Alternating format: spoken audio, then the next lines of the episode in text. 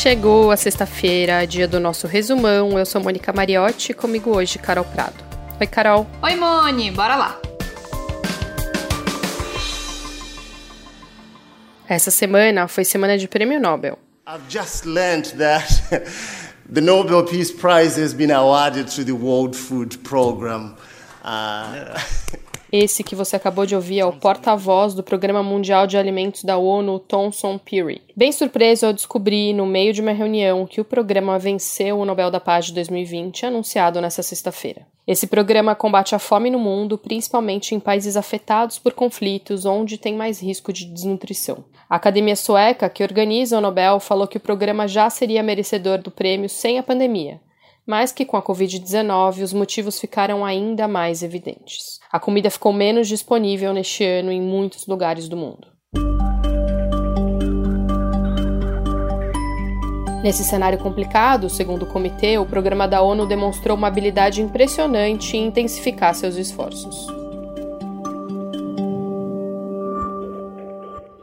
E rolou um marco inédito nos prêmios Nobel desse ano. Duas cientistas conquistaram o Nobel de Química pelo trabalho delas com genética. É a primeira vez na história que duas mulheres ganham juntas nessa categoria. A francesa Emmanuelle Charpentier e a americana Jennifer Doudna vão dividir o valor de 10 milhões de coroas suecas, cerca de 6 milhões e 300 mil reais. Numa entrevista depois do anúncio, a cientista francesa disse que, aspas, espera que elas possam passar uma mensagem forte às meninas, aspas, se referindo a todas aquelas que gostariam de seguir o caminho da ciência. E elas não foram as únicas mulheres premiadas esse ano, não. No Nobel de Física, a americana Andrea Ghez foi premiada com outros dois cientistas pelas pesquisas sobre buracos negros. Desde 1901, somente outras três mulheres tinham levado o prêmio de Física. Na quinta-feira foi a vez do Nobel de Literatura, que também ficou com uma mulher.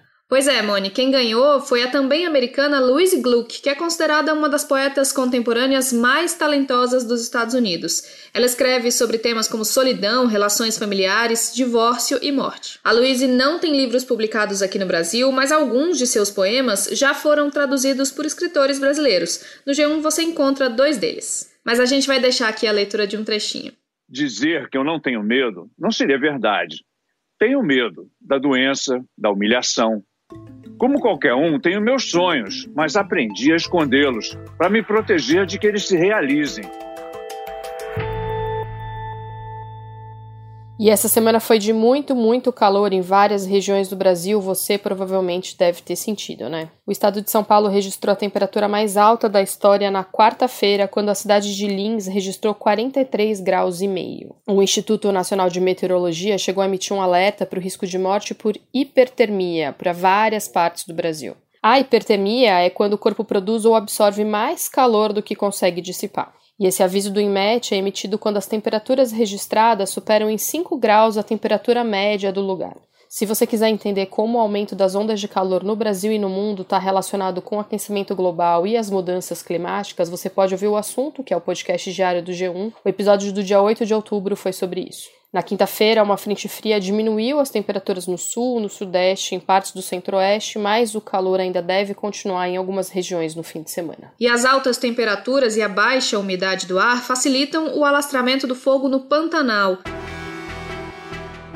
Em só seis dias, os incêndios na parte mato-grossense do Pantanal tiveram um aumento de 5%, segundo dados divulgados pelo Ibama no dia 6. Na quinta-feira, um helicóptero da Força Nacional caiu no Pantanal Mato Grossense enquanto combatia os incêndios na mata perto da cidade de Poconé, a pouco mais de 100 quilômetros de Cuiabá. Os três tripulantes ficaram feridos e foram levados para atendimento médico. De acordo com o Instituto Nacional de Pesquisas Espaciais, o INPE, 14% da área do bioma foi queimada só em setembro desse ano. A área devastada pelo fogo só no mês passado equivale aos territórios do Distrito Federal e de Alagoas somados, e já supera a área de todo o ano passado. No acumulado de 2020, o Pantanal, que é a maior planície alagada do mundo, já teve 26% de sua área consumida pelas chamas. É a maior devastação anual do território na década. E na Amazônia, mais recordes. O número de focos de incêndios registrados na floresta de janeiro a setembro desse ano já é o maior desde 2010, segundo o INPE. Não bastasse isso, de janeiro até a última quinta, dia 8 de outubro, a Amazônia já teve quase o mesmo número de focos de queimadas que o registrado em todo o ano de 2019. São quase 82 mil até aqui em 2020, contra 89 mil no ano passado. Eu não quero acabar com a Lava Jato. Eu acabei com a Lava Jato. Porque não tem mais corrupção no governo. Essa fala aí foi dita pelo presidente na quarta-feira durante uma cerimônia no Palácio do Planalto. E gerou críticas. Um dia depois do Bolsonaro dizer isso aí, a Força-Tarefa da Lava Jato rebateu em nota o discurso sobre o fim da operação. Segundo os procuradores, a mensagem de Bolsonaro, aspas, reforça a percepção sobre a ausência de efetivo comprometimento com o fortalecimento dos mecanismos de combate à corrupção, fecha aspas. Os procuradores também citaram que enfrentam, aspas, forças poderosas em sentido contrário a operação. E nessa semana, o Brasil ultrapassou a marca de 5 milhões de casos de coronavírus. São mais de 149 mil mortos no Brasil. A média móvel de mortes no país nos últimos sete dias foi de 610, o menor número desde maio. E no mundo, o número de casos diários de coronavírus bateu um novo recorde na quinta-feira. Foram quase 339 mil novas infecções registradas, isso segundo a Organização Mundial da Saúde. Essa alta nos casos foi puxada pela Europa, que vive um novo surto da doença. Na semana passada eu falei aqui que o Trump seria levado ao hospital por causa da Covid-19, né? Pois bem, o presidente americano ficou três noites no hospital militar. Na segunda-feira ele teve alta, voltou para a Casa Branca e continuou o tratamento, que inclui uma droga experimental que não está disponível ao restante da população. And one thing that's for certain, don't let it dominate you. Don't be afraid of it. Mais de 200 mil americanos morreram por causa da Covid-19 e o país tem 7 milhões e meio de casos confirmados. Só na Casa Branca, depois do Trump ter anunciado que estava infectado, mais de 20 pessoas próximas a ele também foram diagnosticadas com a doença. E essa semana começaram a sair várias pesquisas eleitorais. Se você quiser saber como está a disputa na sua cidade, é só entrar no G1. E nessa sexta-feira começam as campanhas eleitorais na TV e no rádio. Lembrando que a votação acontece só no dia 15 de novembro.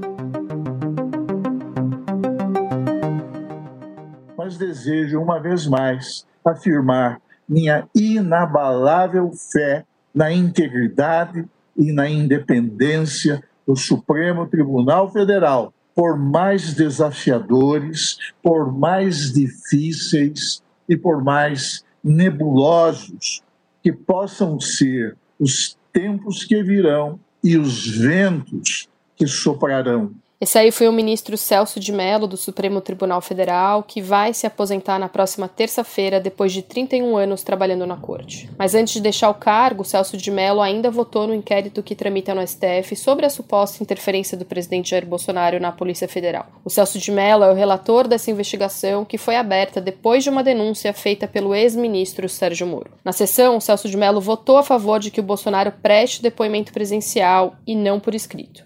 Foi a última sessão plenária do ministro antes de se aposentar. Os outros ministros ainda vão apresentar os votos deles, mas o presidente do STF, Luiz Fux, ainda não disse se esse julgamento continua ou não na semana que vem. Falando agora de economia, o Banco Central disse nessa quinta-feira que já foram feitos mais de 21 milhões de cadastros de chaves para uso do Pix, o novo sistema de pagamento instantâneo. Esse número é impressionante, viu, Mone? Porque o cadastro começou na segunda-feira. A chave Pix é a informação que vai identificar um cliente e a conta bancária dele no sistema.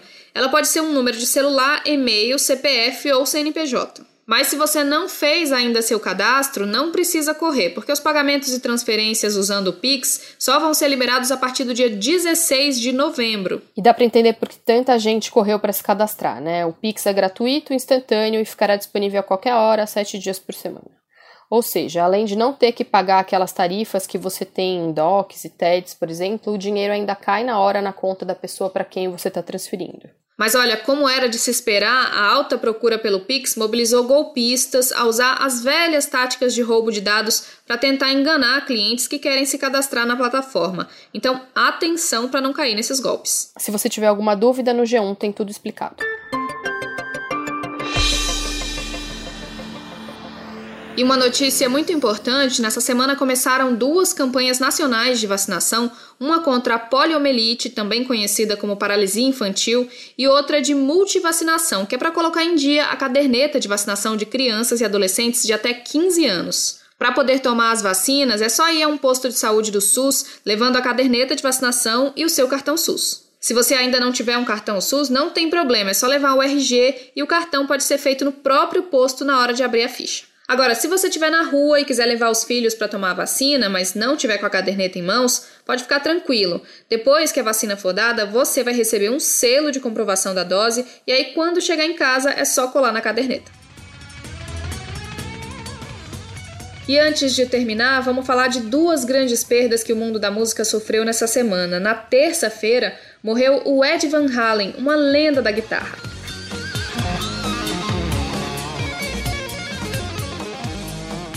Ele tinha 65 anos e foi vítima de um câncer na garganta. Ed fundou com o irmão dele a banda Van Halen, que leva o sobrenome dos dois. Ele é considerado por muitos como um dos maiores guitarristas de rock da história.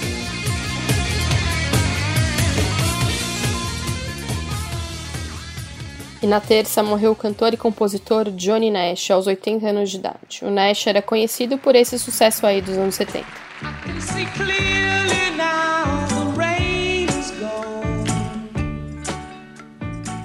I Can See Clear Now, que vendeu mais de um milhão de cópias e ficou quatro semanas no topo das paradas da Billboard. A causa da morte do cantor ainda não foi divulgada. Fica aqui a nossa homenagem a esses grandes talentos da história da música.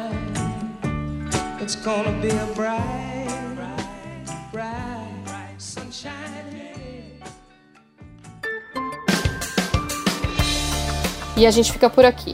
Esse foi o Resumão, o podcast semanal do G1, que está disponível no G1, é claro, no Cashbox, no Apple Podcasts, no Google Podcasts, no Spotify, no Deezer ou na sua plataforma preferida. Se você gosta desse podcast, mas ainda não segue a gente, faça isso agora mesmo. Assim você fica sempre sabendo quando tem episódio novo no ar.